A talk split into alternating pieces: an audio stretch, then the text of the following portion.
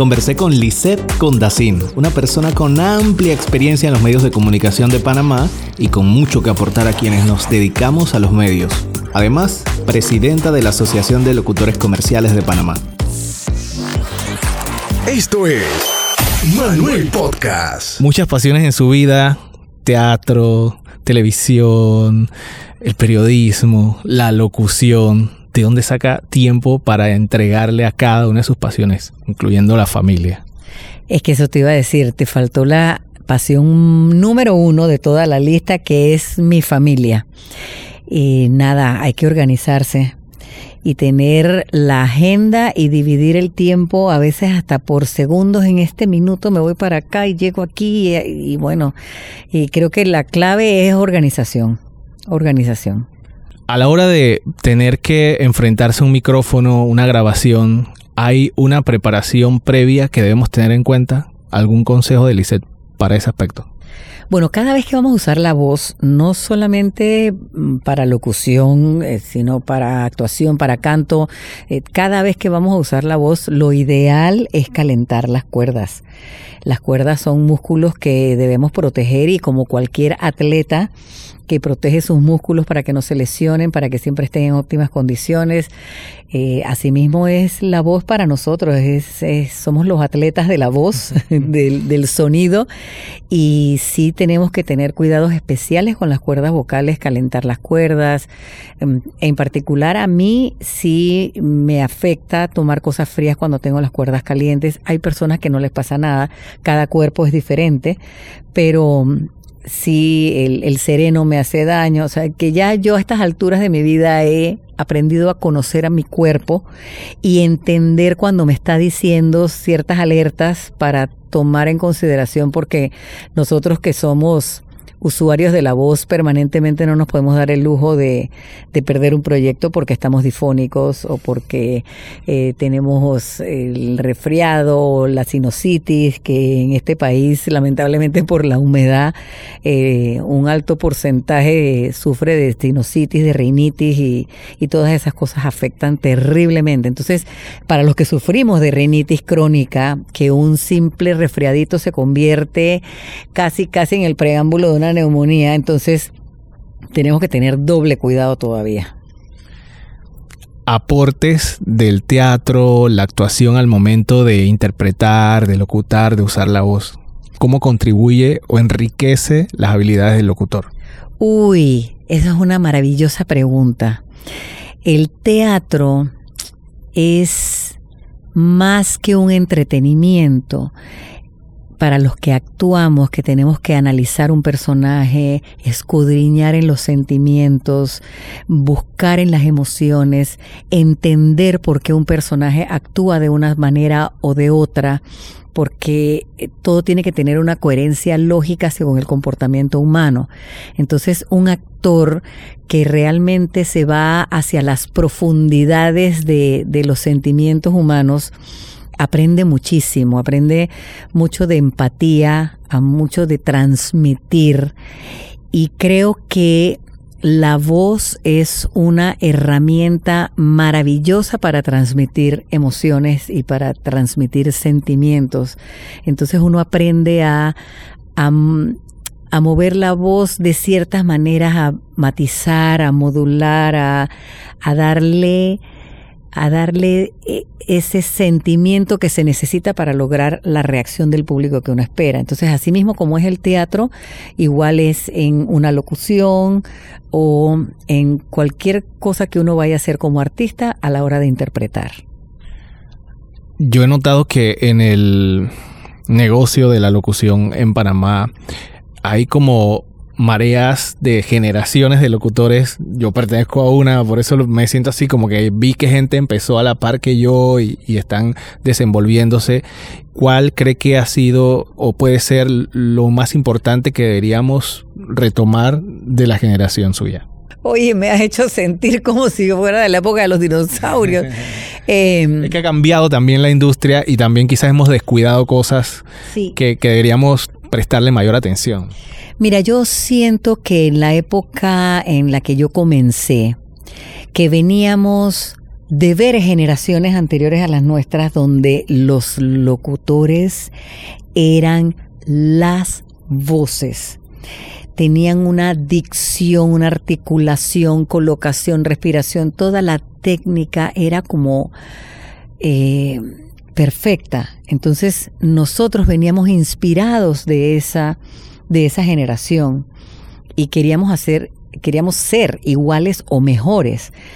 Aparte de que los que realmente estudiamos esto como una profesión y nos preparamos a conciencia para hacer un trabajo de primer nivel, eh, entendemos que la persona que tiene un micrófono, que sea periodista o que sea comentarista, ya pues que va a aportar parte de su personalidad, creo que tiene que tener cierto respeto por el, el que escucha. Eh, en la época de nosotros, incluso me lo enseñaron en la universidad, nosotros no podíamos darnos el lujo de decir palabras mal pronunciadas o panameñismos del diario que rayaban en, en la chabacanería. Eh, porque el medio es un instrumento de educación. Siempre estás educando a la persona que escucha de alguna u otra manera, aprende cosas que no sabían de lo que estás diciendo, de la manera como hablas, de la manera como te expresas. Entonces, eh, es, es un arma de doble filo. Y creo que ese respeto por el que escucha se ha perdido. No solamente porque hablan como si estuvieran en la sala de su casa, sino porque además utilizan palabras chabacanas y hasta soeces, que es total falta de respeto para el que escucha. Habló de nos, la preparación que, recibía la persona que quería estar en un medio de comunicación y que es algo rescatable de, de, de esta generación que hablábamos.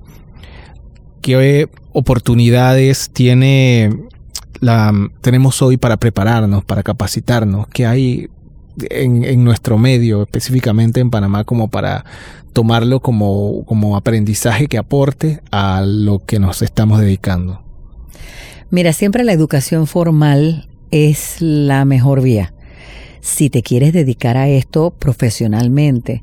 Pero yo mm, he escuchado personas que dicen que quieren tomar el curso de locución, ay, para ver qué sale. Eso, eso no es así. Quien lo toma tan a la ligera, eh, es, se dan las consecuencias que estamos viviendo hoy día, que nosotros como locutores muchas veces sentimos que la profesión es irrespetada, eh, porque ahora resulta que si tienes una licencia de locución, indistintamente si tienes buena voz, si la tienes educada, si has trabajado la dicción, la respiración, la colocación, y, o, tienes que poner una cierta intención en, en lo que estás diciendo, eh, dista mucho de alguien que realmente se ha preparado por años. Y no solamente nosotros como comunicadores, las personas que estudian radiodifusión como tal, como una carrera técnica, también se sienten vulnerados porque piensan que eh, ¿para qué se van a quemar las, las pestañas estudiando tres años radiodifusión como una carrera cuando una persona en tres semanas puede tener una licencia de locución? Pero la diferencia está en la preparación de quien toma el micrófono. Ahí es donde se nota la diferencia de quien realmente lo estudia con ciencia, con responsabilidad, como una profesión con seriedad, a quienes lo quieren tomar como una oportunidad de, de ganarse algo extra. Escucha Manuel Podcast. ¿Qué la llevó a tomar la decisión de asumir la responsabilidad de la Asociación de Locutores Comerciales de Panamá? No sé, creo que John de León, presidente saliente en ese momento, con esa voz redonda, melosa, tierna, bien colocada, me hablaba al oído porque me estaba llamando a mi celular. Así es que inevitablemente me estaba hablando directamente al oído. Entonces esa voz es como el flautista de Hamelin que tocaba, iban todos los ratones detrás así como hipnotizados. Entonces él me decía, Lisette, parte de mi responsabilidad como presidente saliente es encontrar una persona que en quien yo pueda confiar para continuar el trabajo que estamos realizando. Y yo tenía los ojos así como salen en las en las cómicas de televisión, así que, que te dan vueltas y vueltas y vueltas. Y yo, le decía, sí, John, tienes razón. Eh, ¿Cuándo comienzo? ¿Cuándo quieres? no, eh, bueno, en serio te voy a decir que, que creo que la voz de John me ayudó muchísimo.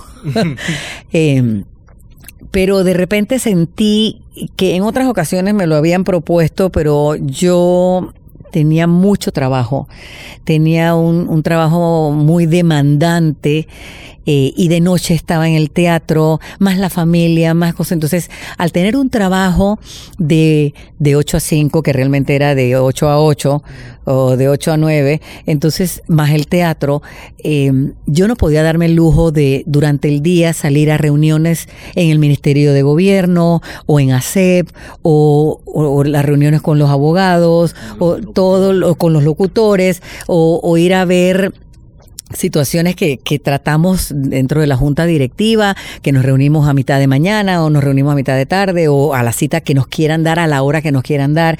Entonces tienes que estar pidiendo permiso mucho en el trabajo y uno puede decir, bueno, eh, quiero pedir permiso porque voy a ir a una reunión de la Asociación de Locutores.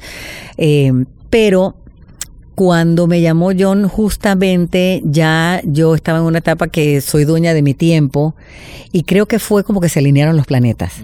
La voz de John, con la, la situación que yo estaba viviendo en ese momento de que ya estaba siendo, al ser dueña de mi tiempo, ya yo podía repartir mis obligaciones y mis responsabilidades. Entonces yo decía, bueno, en esta época de mi vida sí puedo cumplirle a la asociación siendo una presidente presente porque de nada sirve asumir una responsabilidad, pero que sean el, los demás miembros de la junta directiva los que asuman la responsabilidad de ir a las reuniones o de tomar decisiones o que me llamen. O sea, yo no quería ser un presidente de control remoto, yo quería estar allí.